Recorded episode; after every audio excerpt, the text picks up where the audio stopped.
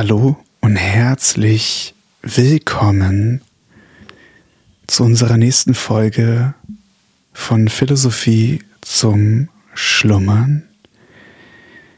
Ja, der Sommer ist zurück. Ich hoffe, ihr hört es im Hintergrund nicht. Wir wohnen schon in der Nähe eines Spielplatzes und da ist natürlich jetzt Rambazamba angesagt. Die Sonne kommt raus und schon, ja, sind ganz, ganz viele kleine, schreiende Kinder da, was ja auch schön ist. Aber gleichzeitig manchmal auch ein bisschen nervig. Äh, ihr wisst schon, was ich meine, auch wenn man im Homeoffice sitzt und dann gefühlt acht Stunden lang Dauerbeschallung hat. Aber hey, das gehört dazu wenn ich irgendwann mal in das Alter komme, auch Kinder zu haben, werde ich das wahrscheinlich wertschätzen, dass es die Möglichkeit von Kindergärten gibt. Naja, ich hoffe, ihr könnt auch ein bisschen die Sonne genießen und diesen Spätsommer, der sich jetzt ankündigt. Ich finde es auch wieder faszinierend, wie schnell die Sonne jetzt schon wieder untergeht. Wahnsinn. Also gefühlt war der Sommer kurz da und zack ist er wieder weg. Und die kurzen Tage kommen bald. Naja. Lasst uns wieder bei Balthasar Gracian einsteigen. Und zwar bei den Aphorismen von ihm, Nummer 55. Warten können. Es beweist ein großes Herz mit Reichtum an Geduld, wenn man nie in eiliger Hitze, nie leidenschaftlich ist. Erst sei man Herr über sich, so wird man es nachher über andere sein. Nur durch die weiten Räume der Zeit gelangt man zum Mittelpunkte der Gelegenheit. Weise Zurückhaltung bringt die richtigen, lange geheim zu haltenden Beschlüsse zur Reife. Die Krücke der Zeit richtet mehr aus als die eiserne Keule des Herkules. Gott selbst züchtigt nicht mit einem Knittel, sondern mit der Zeit. Es war ein großes Wort, die Zeit und ich nehmen es mit zwei anderen auf. Das Glück selbst krönt das Warten durch die Größe des Lohns. Spannend, aber auch wieder ein super Punkt, meiner Meinung nach, den man nicht vergessen darf. Insbesondere wenn man beispielsweise ja ein Problem damit hat, mit Geduld umzugehen, insbesondere beispielsweise im beruflichen Kontext, im privaten Kontext, ne? also auch im finanziellen Kontext. Ne? Also es gibt ja viele Leute, die diesen Zinszinseffekt vielleicht nicht ganz verstehen. Ne? Also wenn man beispielsweise in Aktien anlegt, weil man eigentlich immer davon getrieben ist, irgendwie so schnell so viel Geld wie möglich zu machen. Aber wenn man mal guckt und so diese Zinszinsrechner beispielsweise durchgeht, dann hast du nach erst so 20 Jahren wirklich einen Impact. Ne? Also dass dann wirklich, dann geht's wirklich los, damit dass der Zinszinseffekt dir halt viel Geld macht, aber du musst halt 20 Jahre erstmal warten. Ne? Und diese Geduld haben, glaube ich, sehr, sehr wenige Leute. Geistesgegenwart haben. Sie entspringt aus einer glücklichen Schnelligkeit des Geistes. Für sie gibt es keine Gefahren noch Unfälle. Kraft ihrer Lebendigkeit und Aufgewecktheit Manche denken viel nach, um nachher alles zu verfehlen. Andere treffen alles, ohne es vorher überlegt zu haben. Es gibt Antiparasitike titische Genies, die erst in der Klemme am besten wirken. Sie sind eine Art Ungeheuer, denen aus dem Stegreif alles mit Überlegung nichts gelingt. Was ihnen nicht gleich einfällt, finden sie nie. In ihrem Kopfe ist kein Appellationshof. Die Raschen also erlangen Beifall, weil sie den Beweis einer gewaltigen Fähigkeit, Feinheit im Denken und Klugheit im Tun ablegen.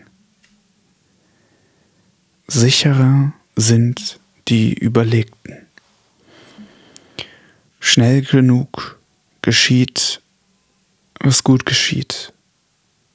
Was sich auf der Stelle macht, kann auch auf der Stelle wieder zunichte werden. Aber was eine Ewigkeit dauern soll, braucht doch eine, um zustande zu kommen. Nur die Vollkommenheit gilt und nur das Gelungene hat Dauer. Verstand und Gründlichkeit schaffen unsterbliche Werke. Was viel wert ist, kostet viel. Doch das edelste Metall, das schwerste. Sich anzupassen verstehen. Nicht allen soll man auf gleiche Weise seinen Verstand zeigen und nie mehr Kraft verwenden, als gerade nötig ist. Nichts werde verschleudert, weder vom Wissen noch vom Leisten. Der gescheute Falkonier lässt nicht mehr Vögel steigen, als die Jagd erfordert.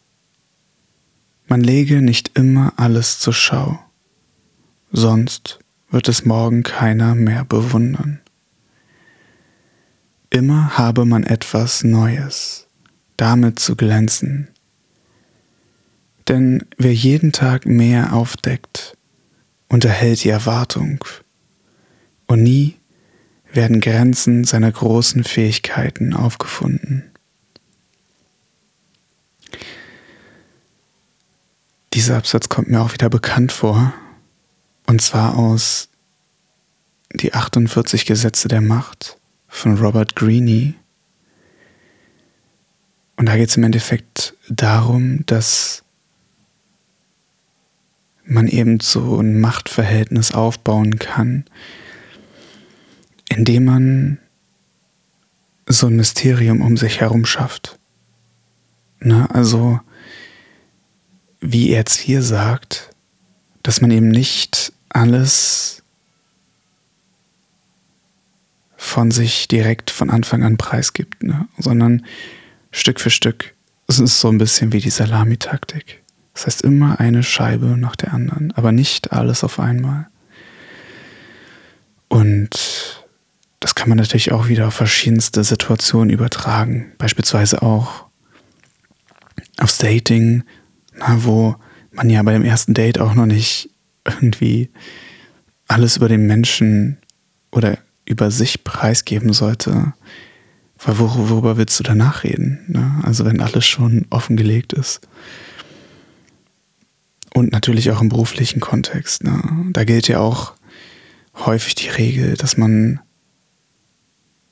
beispielsweise nicht von vornherein irgendwie 150 Prozent geben sollte, weil sonst die Erwartungshaltung ja auch so an dich wachsen wird. Ne? Und wenn du dann auf einmal nur noch 100 Prozent gibst, was ja eigentlich die Regel sein sollte, das nicht mehr ausreicht.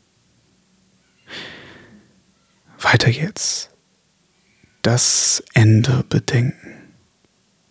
Wenn man in das Haus des Glücks durch die Pforte des Jubels eintritt, so wird man durch die des Wehklagens wieder heraustreten und umgekehrt.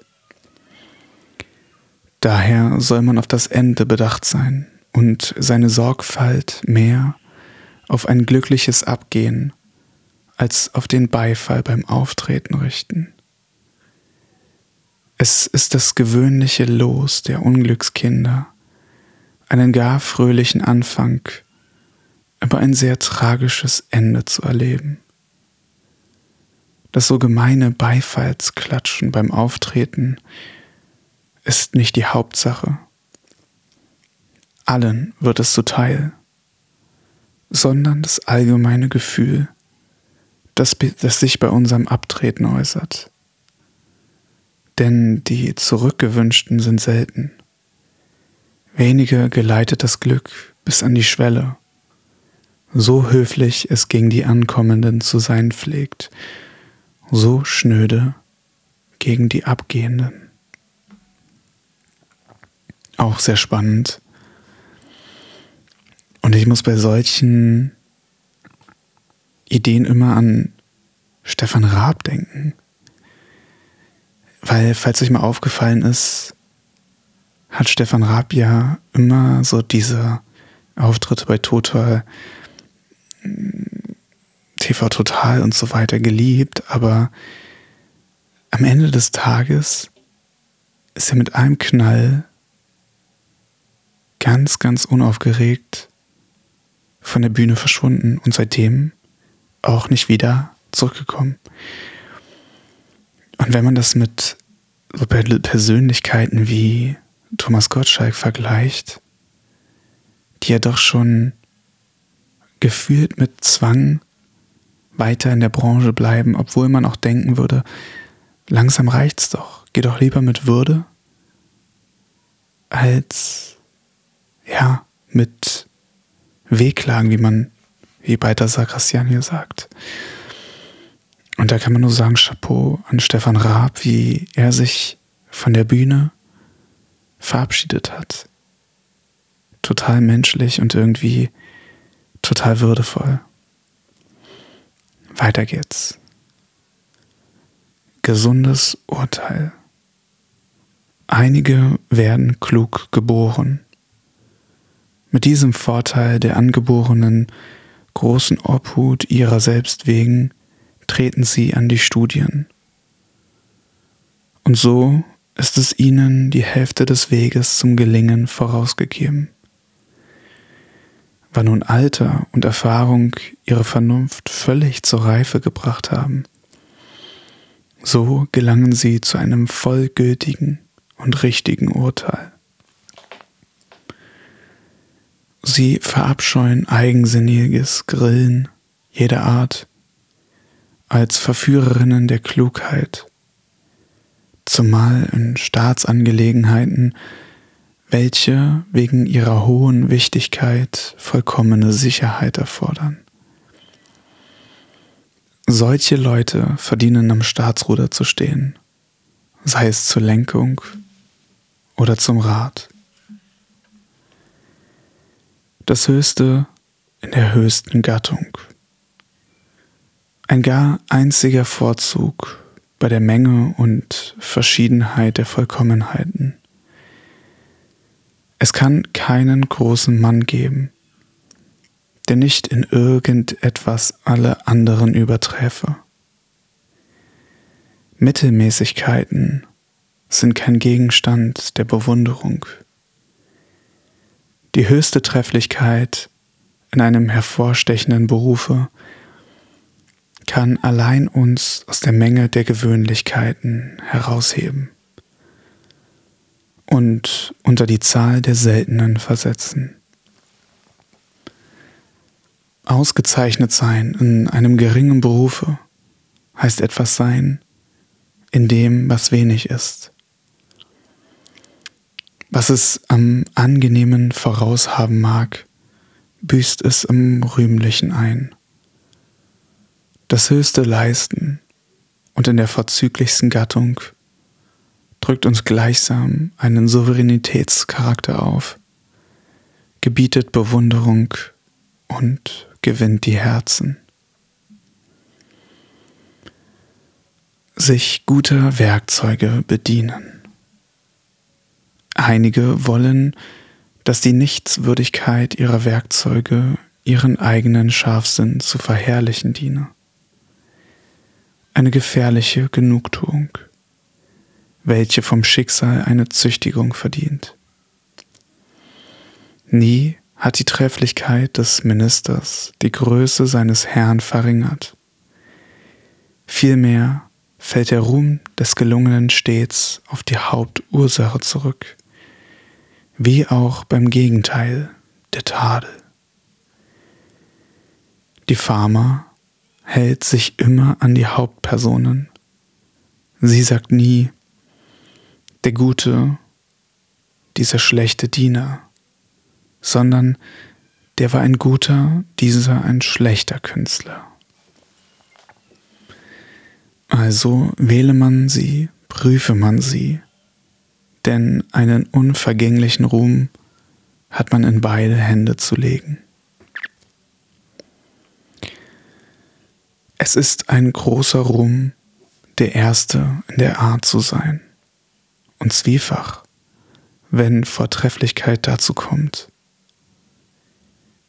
Großen Vorteil hat der Bankier, Bankier, der mit den Karten in der Hand spielt. Er gewinnt, wenn die Partie gleich ist. Mancher wäre ein Phönix in seinem Beruf gewesen, hätte er keine Vorgänger gehabt. Die ersten jeder Art gehen mit dem Majorat des Ruhms davon. Den übrigen bleiben eingeklagte Alimente.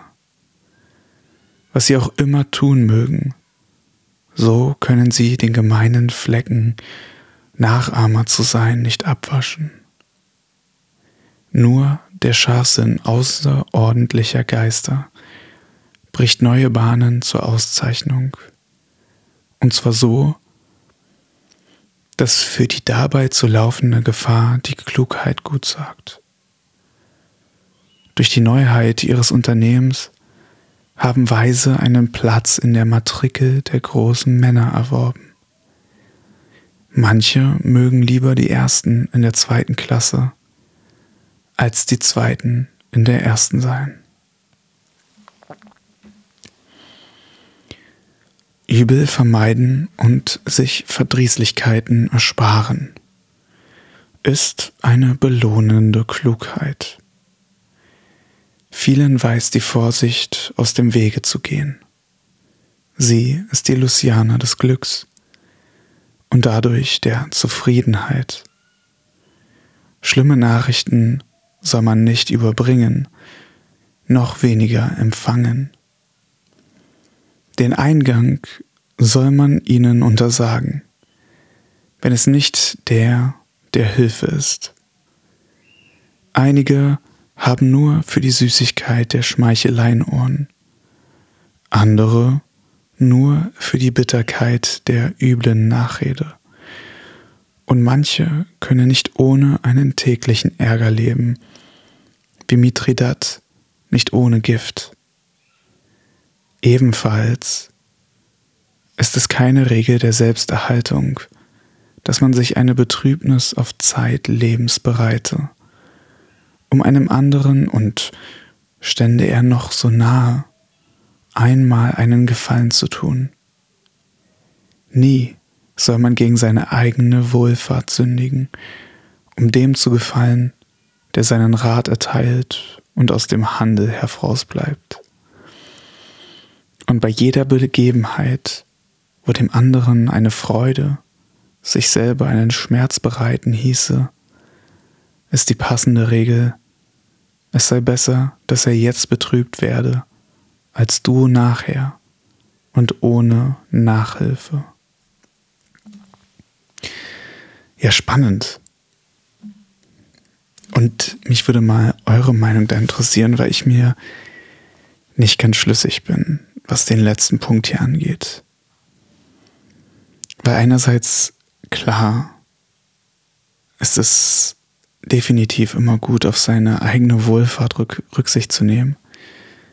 Aber manchmal glaube ich, dass man auch ein paar Abstriche machen muss, kann, um einem anderen Menschen zu helfen. Und man sollte nicht irgendwie aus dem, was weiter Sarkassian jetzt sagt, hier die, die Wahrheit für sich rausziehen und nur noch das machen, was einem selber gut tut.